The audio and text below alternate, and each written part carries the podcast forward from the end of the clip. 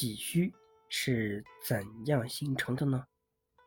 这种体质多半形成于幼年时期。小孩子刚生下来时，身体是非常干净的，抵抗能力也较强。如果有细菌来犯，身体就会迅速做出反应，表现为拉肚子或肠胃炎等症状。一般的家长见到这种情况，往往会担心，其实这是身体健康的表现。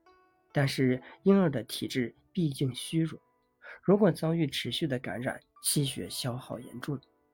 脾脏的功能就会下降，从而形成脾虚的体质。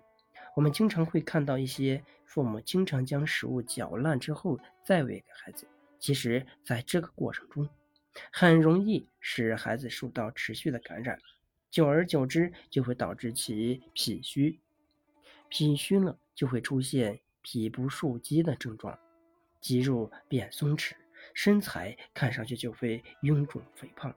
如果脾虚较重，有些人可能小时候就变成了胖子；轻些的，有些人甚至成年以后才会变胖。